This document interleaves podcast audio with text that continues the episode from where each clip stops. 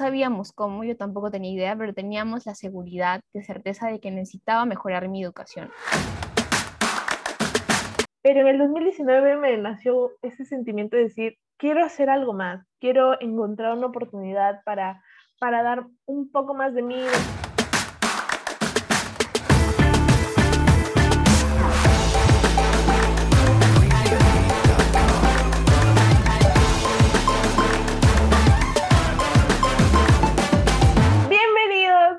Bienvenidos, bienvenidos al episodio número 11 de Desbloqueando, donde vamos a desbloquear el poder de tus pensamientos y palabras para atraer las cosas que quieres. Y hoy me acompaña mi gran amiga Sofi. Hola Sof, ¿cómo estás? Hola, hola a todos. Estoy muy feliz, como en todos los episodios, siempre ando feliz de compartir con ustedes nuestros aprendizajes de la semana, de los meses, de estos últimos, de estos últimos años. Y la verdad que el, el episodio de hoy trae un tema súper importante, pero no tiene nada que ver con hechicería ni trucos mágicos. La verdad que no. Sino es un espacio de conexión con tu ser interior y el universo que te rodea. Es decir, hoy vamos a hablar de la ley de atracción. Y primero que todo vamos a hablar de qué es la ley de atracción. La ley de atracción es esa creencia que tenemos de que los pensamientos influyen en nuestra vida. Tomamos a los pensamientos como ondas energéticas que atraen lo que queremos lograr. So, ¿tú recuerdas algún momento en que te ha funcionado la ley de atracción antes de saber qué era la ley de atracción?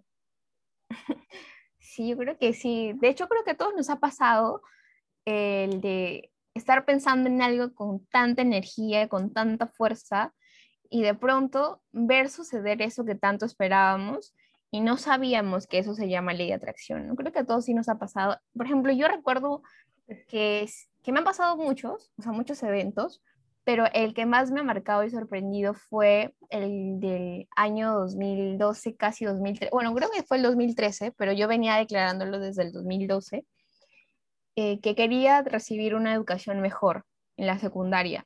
Conversé con mis papás y yo quería estudiar una carrera, pero para esta carrera necesitaba prepararme muchísimo más y de manera más fuerte que en el colegio que estaba estudiando, en la ciudad de Tingo María conversé con mis papás, estaban de acuerdo en que yo necesitaba prepararme mucho más, pero no sabíamos cómo íbamos a hacer para poder estudiar, porque yo pensaba estudiar en Lima, que de hecho hace años, desde, desde hace años se viene pensando que Lima es mucho mejor en cuanto a todo, ¿no? Educación, infraestructura y todo. Entonces, mis papás decían, ¿cómo vamos a hacer para que esta niña se vaya a estudiar a Lima si no tenemos casa en Lima, no tenemos familiares en Lima, no tenemos casi ni siquiera dinero para poder comprarnos una casa ni alquilar nada de Lima, y menos con casi 13 años, ¿no? Entonces, este, bueno, no sabíamos cómo, yo tampoco tenía idea, pero teníamos la seguridad, de certeza de que necesitaba mejorar mi educación. Entonces llegó enero, y claro, enero y febrero Em, del 2013 y yo me puse a estudiar en una academia de verano en Guaral, que es una provincia de Lima, pero que igual estaba lejos de los colegios en los que yo pensaba estudiar. Y bueno, entonces me, me pusieron ahí para irme acostumbrando al ritmo de estudio que hay allá. Y me acuerdo que en la mitad de, o sea, medio mes de enero más o menos, llegué de la, de la academia a mi casa todos me miraban con, con una cara de no sabes qué ha pasado, no te imaginas lo que acaba de pasar. Entonces yo les pero ¿por qué me miran así? ¿Qué ha pasado? Cuéntemelo. Y me empezaron a abrazar, a, decir Dios bendito, aleluya, y no entendía qué pasaba. Y me dijeron que una de mis profesoras, o me parece que alguien de mi colegio, llamó a avisar que yo estaba apta para postular a una beca de un colegio de Lima, donde absolutamente todo era gratuito la educación, la comida, todo, todo, todo, todo. No tenía, y es más, era, un internado, o sea, iba a estar protegido y cuidado por el Estado. Entonces no nos podíamos creer y de hecho, o sea, era como yo sí quería realmente estudiar, tener una educación mejor. Me preparé, busqué, busqué a mis profesores, recibí asesorías y pasé los tres exámenes que se requería para ingresar a este colegio y finalmente terminé estudiando en un colegio mucho mejor al que yo pensaba es un colegio maravilloso, la gente que está ahí es alucinante, la experiencia que se vive es increíble. Y eso es lo, genial de la ley de atracción. Que, te da incluso más de lo, que, de lo que tú esperas, te da justo lo que mereces. Y yo siento que es porque eh, le demostré, digamos, al universo que yo merecía ese regalo, porque yo me he esforzado durante todo mi colegio, me he esforzado, he tratado de estar en los primeros puestos, me gusta estudiar un montón, me gusta aprender, y creo que eso ha sido la coherencia del resultado. Y bueno, así fue mi experiencia, yo no sabía que se llamaba ley de atracción, pero sucedió. Y yo siento que esto nos ha pasado a muchos. Por ejemplo, a ti ahorita te ha pasado una situación donde querías algo, sucedió ese algo y tú no tenías ni idea de que se llamaba ley de atracción. De hecho, a mí también me ha pasado, la verdad, y qué gran historia era que me cuentas. A mí me ha pasado, creo que después que a ti, yo no conocía ley de atracción todavía ya por el 2019, a inicios, no sabía qué era, no sabía su concepto, no sabía cómo aplicarla. Pero en el 2019 me nació ese sentimiento de decir, quiero hacer algo más, quiero encontrar una oportunidad para, para dar un poco más de mí, donde pueda expandir mis horizontes, eh, donde pueda aplicar más mis conocimientos, aprender más. Y creo que lo pensé mucho. Eh, siempre, todos los días he estado como, ¿qué más puedo hacer? ¿Qué más puedo hacer? Y encontré esto por, eh, en la historia de un amigo que decía, ¿cómo aprender a emprender en el medio digital? Y yo le dije, oye, yo quiero saber. Y me dijo, ah, genial, Dorita, comunícate con Sofi. Y fue ahí donde conocí a Sofi, la verdad, más me dijo, comunícate con Sofi. Y hablé con Sofi, me dijo, ya hay que juntarnos, yo te explico. Y dije, ya, genial, justo estaba en Lima, ella estaba en Lima, nos juntamos y me explicó de una idea de negocio que, con la que conecté muchísimo, la verdad. Y ahí fue eh, donde empecé a emprender, conecté mucho con esa idea de negocio y empecé a aprender. Y creo que también por empezar a emprender en ese ámbito, empecé a leer más libros, empecé a conocer más y ahí justamente conocí qué era la ley de atracción y dije, oye, yo lo estuve haciendo antes de encontrar esta oportunidad porque estuve pensando, eh, quiero encontrar algo más, quiero hacer algo más, quiero encontrar una oportunidad. Y también se trata de encontrar la oportunidad y tomar la oportunidad, ¿no? No quedarte ahí como, quiero esto, quiero esto, quiero esto, pero no darte cuenta de las oportunidades que se te están dando. Y es una de las historias que me gusta mucho, es una de las historias que, que tengo en mi vida, que siempre recuerdo y que agradezco. De verdad agradezco al universo, a todo lo que se alineó para yo encontrar esa oportunidad. Qué loco, qué loco saber que eh, utilizamos la ley de atracción, en este caso sin darnos cuenta, para un crecimiento, ¿no? O sea, no son para vanidades, que imagino que debe funcionar de todos modos, pero lo utilizamos como para un aspecto positivo en nuestras vidas y de gran impacto. Ya, y ahora vamos a cambiar entonces la situación. ¿En qué momento de tu vida empezaste a utilizar la ley de atracción porque ya sabías que existía? ¿Y para qué lo utilizaste? Cuando supe que era la ley de atracción, cómo se usaba todos los recursos que habían, porque hay diversos recursos como la manifestación, mapa de sueños, los vision boards, eh, empecé a usar más el mapa de sueños. El mapa de sueños que es una herramienta donde tú colocas todo en imágenes lo que quieres lograr y lo pegas en un lugar visible con el que conectes todos los días y todas las mañanas lo ves, eh, conectas con lo que quieres que te pase y pues te pones a trabajar en ello también. Y recuerdo mucho que cuando empecé a conocer, yo tenía una idea antes, una idea de querer postular, de querer irme a un intercambio en Colombia, porque una de mis amigas que ya eran ya se iban a graduar, había ido. Y dije, ah, yo también quiero esta oportunidad. No sabía todavía qué era, no sabía cómo se aplicaba, eh, no sabía eh, qué programa era, pero dije, yo quiero ir. Entonces luego empecé a buscar información y podía ir desde sexto ciclo, desde sexto ciclo. Y cuando estaba yo en sexto ciclo, pues ya había pandemia, ya no podíamos salir. Y se dio este programa de manera virtual. Y lo había pensado mucho, siento que lo había traído mucho, que postulé, se dio la oportunidad de entrar, conocí personas maravillosas de diferentes países y creo que esa fue la primera experiencia internacional que tuve.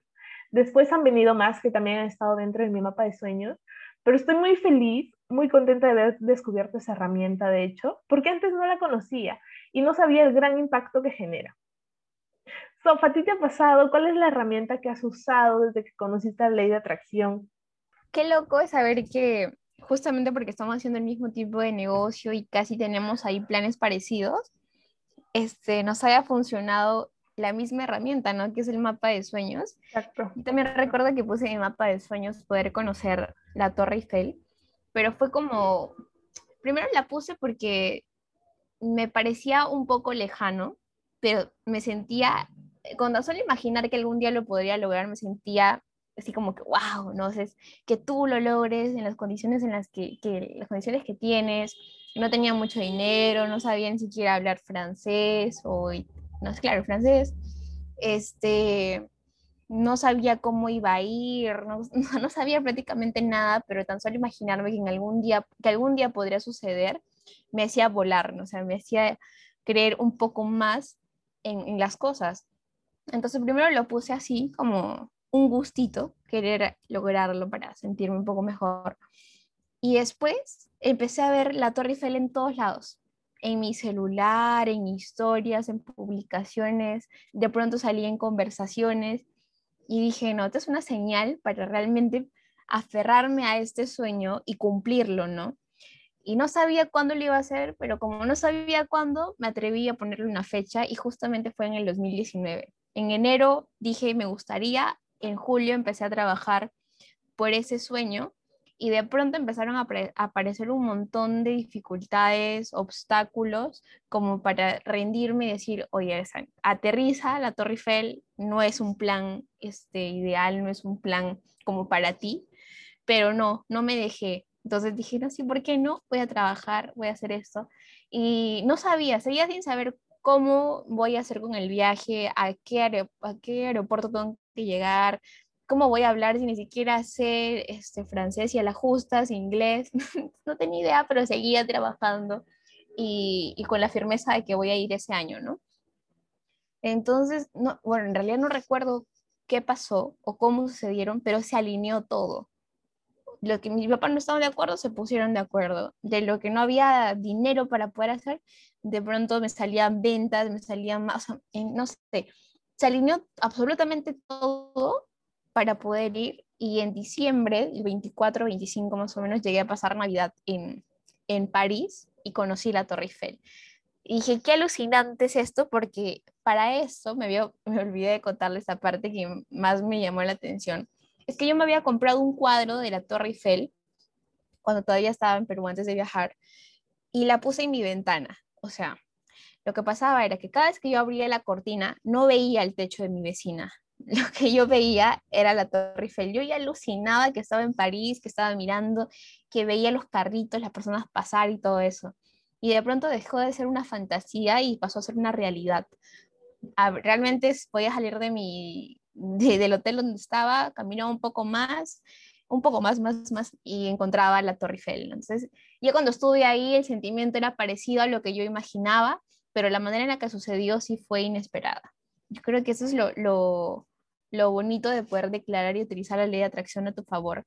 Pero algo que me hace también eh, apreciar y contarles es que la ley de atracción puede funcionar tanto como a favor o en contra, porque justo cuando empezaron a aparecer las dificultades para yo no ir a París, para no viajar a París, es cuando yo empezaba a perder también la fe en que, o sea, mejor dicho, no lo declaraba, pero sí lo sentía sentía algo va a pasar, seguro no voy a poder ir, pero no lo declaraba. Pero igual ese sentimiento, que es mucho más fuerte en determinado momento, llega a manifestarse de alguna forma. Y es por eso que digo que la ley de atracción no siempre funciona a tu favor, sino en contra. Así que si sientes miedo de que algo pase y como es el miedo, el sentimiento más fuerte, va a pasar. Pero en cambio, si sientes euforia, te sientes contento, determinado que algo pase, como es la determinación, el sentimiento más fuerte, realmente eso va a pasar con determinación.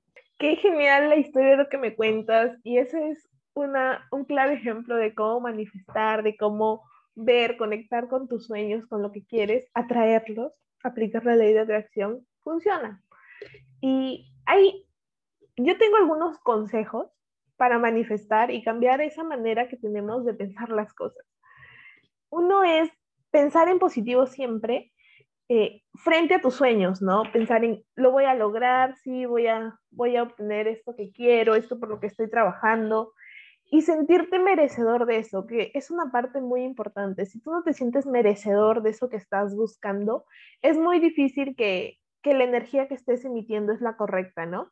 Porque si tú tienes un sueño, quieres lograr algo, es porque debes sentirte merecedor de eso. También es muy importante que visiones qué pasaría si tú logras obtener lo que quieres, eso, eso que tanto atraes. Por ejemplo, si quieres irte de viaje, ¿cómo es la sensación que tienes al momento de irte de viaje? ¿Cómo lo estás viviendo? ¿Con quién lo estás viviendo? Eh, los, todo lo que vas a sentir a nivel emocional, físico. Y eso es muy importante también porque te ayuda muchísimo a conectar con lo que quieres. Y también, por último, usar una herramienta que te ayude a traer. Existe la manifestación, que es cuando escribes lo que quieres, literalmente en un libro, tienes tu libro, de tu cuaderno de manifestaciones y empiezas a escribir ahí lo que quieres con total detalle de todo lo que va a traer si lo obtienes. También el mapa de sueños, de hecho tenemos un episodio donde hablamos netamente del mapa de sueños, cómo hacerlo, qué es lo que debes tener. Te invitamos a escucharlo. Y también puedes hacer un vision board. ¿Qué es esto? Es cuando pones tú las imágenes que quieres, los colocas en tu, en tu fondo de pantalla de la computadora, de tu celular, donde lo veas siempre. Que es muy parecido al mapa de sueños porque conectas también con eso. Y bueno, entonces ya hemos llegado a la parte final de este episodio. Espero que te haya encantado este aprendizaje sobre la ley de atracción y que seas mucho más consciente de su uso. Y sobre todo, espero que hayamos desbloqueado el poder de tus pensamientos y palabras para cumplir todo aquello que te mereces. Nos estamos viendo en un próximo episodio. Nos, vemos.